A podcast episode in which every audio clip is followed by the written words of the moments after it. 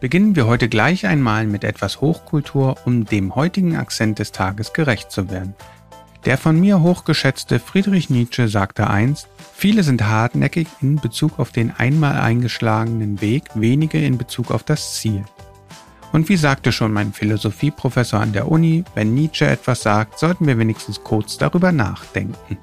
Während du also über Nietzsches Worte nachdenkst, möchte ich kurz auf unsere Partner von Krombacher Alkoholfrei und Extaler aufmerksam machen, denn die warten im Ziel des AOK Firmenlaufes mit einer Erfrischung auf dich.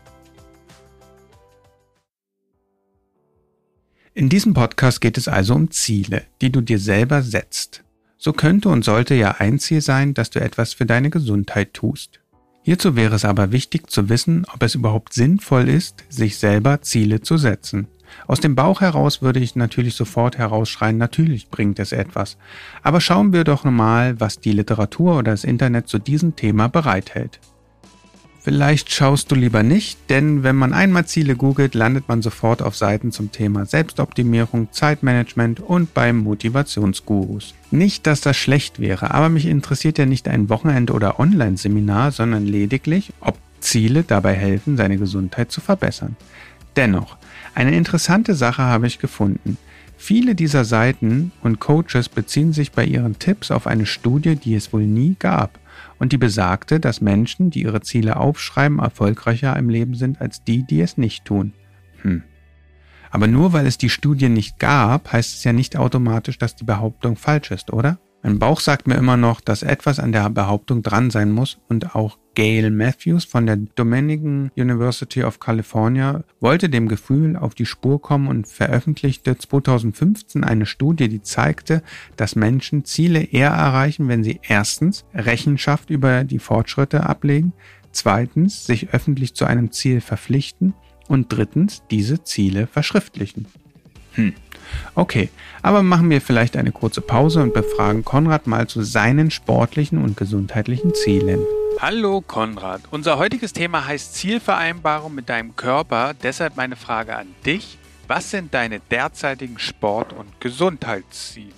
Oh, das ist ein weites, weites Feld. Also ich kann ein bisschen was aus der Vergangenheit berichten. Aber deine Frage war ja nach den aktuellen Sport- und Gesundheitszielen. Na klar, in allererster Linie, das haben wir alle gelernt, gesund bleiben, gesund äh, äh, sein, das ist das absolut Wichtigste, weil nur dann kann man auch ein bisschen Sport treiben und das Leben lebt sich viel einfacher. Ähm, was mir auffällt in den letzten Jahren, ich bin ja nun auch nicht mehr der Jüngste, ist, äh, man merkt immer, wenn es einem nicht so gut geht, wie wichtig es eigentlich ist, gesund zu sein. Ich hatte vor einigen Jahren ein Rückenproblem, das weißt du, ähm, ein richtiger amtlicher Bandscheibenvorfall. Und damals habe ich mir tatsächlich Ziele für meine körperliche Gesundheit gesetzt. Okay, ich gehe hier gerade die Fragen und Tipps des Tagesakzentes durch und theoretisch kann auch der Zuhörende gleich mal selbst auf die Fragen antworten. Deshalb folgt nun die zweite Frage, die du zum Teil schon beantwortet hast, aber trotzdem nochmal. Warum möchtest du diese Ziele erreichen? Ich glaube an Lebensqualität und zwar, wenn der Körper schmerzfrei ist, wenn man ihn gut benutzen kann, in Anführungszeichen. Das heißt, äh, wenn ich keine Probleme habe, mal eine halbe Stunde joggen zu gehen oder eine Runde mit dem Rad zu fahren, wenn sich alles gut anfühlt, dann habe ich eine höhere Lebensqualität aus meiner Erfahrung her. Und wenn dem mal nicht so ist, wenn man ein Rückenproblem hat oder eine Verletzung oder oder irgendwelche anderen körperlichen Beeinflussungen. Manchmal reicht ja eine Erkältung, ja, dass man überhaupt nicht in der Lage ist, ähm, seinen normalen Alltag zu leben.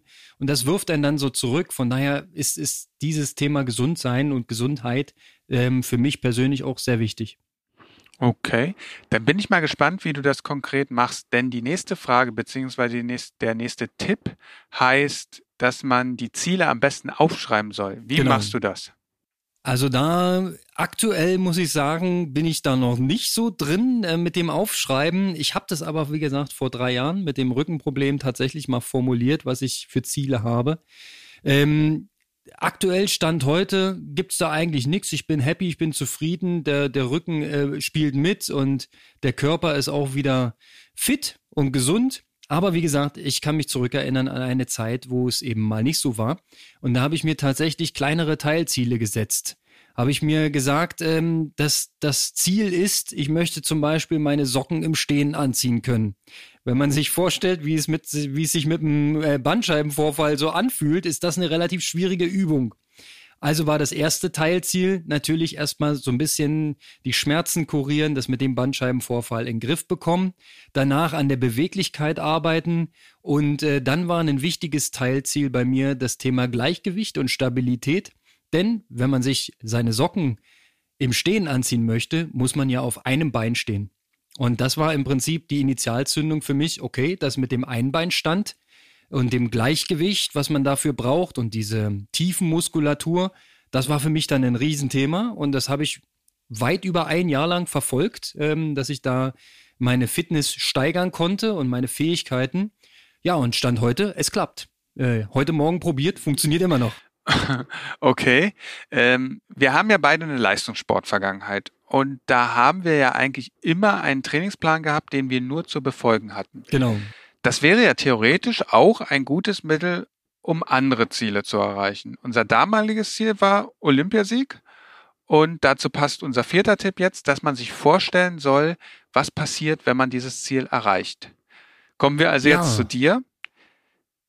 Wenn dein Ziel war, sich eine Socke im Stehen anzuziehen, Hattest du das dann wirklich immer geistig vor deinem Auge? Ja, tatsächlich, weil es gab halt Momente, da habe ich kaum mein eigenes Knie erreicht mit den Händen äh, und naja, und man möchte sich halt auch nicht so also für mich war es fast so ein kleines Stück weit wie sich alt fühlen, ja, oder nicht mehr so beweglich, nicht mehr so kräftig zu sein. Und das ist äh, natürlich keine schöne Vorstellung. Und im Umkehrschluss war die positive Vorstellung, dass ich das kann. Und ähm, in dem Moment, wo ich das erreicht habe, na klar, dann fühlt man sich auch gut und sagt, jawohl, jetzt bin ich wieder da, der Rücken tut nicht mehr weh, ich krieg das Bein hoch, ich kann stehen auf einem Standbein. Und äh, das war schon so ein bisschen ein Stück weit Befriedigung. Und allerdings, naja, das ist natürlich etwas abstrakt, sich das so vorzustellen. Und ich merke das jetzt nicht jeden Tag. Das, das Dumme ist, man merkt ja immer nur, wenn es einem nicht so gut geht, dass man Defizite hat. Solange alles läuft, läuft ja immer alles. Ganz genau. Also fassen wir kurz zusammen. Es wäre und ist hilfreich, sich Ziele aufzuschreiben, weil es die Erfolgschancen ähm, erhöht. Und allgemein sollte man die Ziele so eindeutig wie möglich formulieren. Und mein persönliches ja. Ziel ist es, gesund zu sterben. okay, dann tu das bitte äh, nicht zu früh. Ja, also das kann man ja so oder so interpretieren. Ähm, sehe ich aber ganz genauso. Wenn man sich ähm, mit sich selbst ein Stück auseinandersetzt, und sich ähm, Ziele definiert, wäre mein Tipp noch, kleine Schritte, kleine Ziele und von den kleinen Zielen dann äh, Stück für Stück zu einem großen Ziel. Und dann sich drüber freuen, wenn man es erreicht hat. Und ich freue mich auf morgen. Bis dahin, ciao. Bis dahin, tschüss. Erinnerst du dich noch an die Treppe zum Glück? Auch bei den Zielen sollte man nicht mit einem Fahrstuhl rechnen, sondern sich Schritt für Schritt oder Stufe für Stufe dem Ziel nähern. Aber wie steht es nun mit den Zielen? Ich als Sportmacher würde mich natürlich am Sport orientieren. Hier haben wir gelernt, dass Ziele smart sein sollen. S steht hierbei für spezifisch, M für messbar, A für attraktiv oder akzeptabel, R für realistisch und T für terminiert. Und da macht es dann schon Sinn, seine Ziele aufzuschreiben und sei es nur, damit man sie ab und zu hervorgraben kann und sich daran erinnert.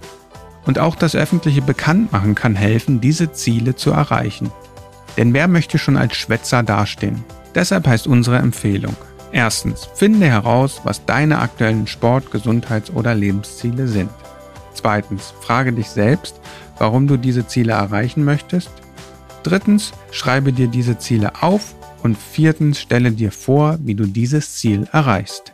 Denn hier konnten Gabriele Oettinger und Thomas Waden von der University of Pennsylvania zeigen, dass die Visualisierung des Erreichen eines Zieles helfen kann, dass das Ziel auch erreicht wird.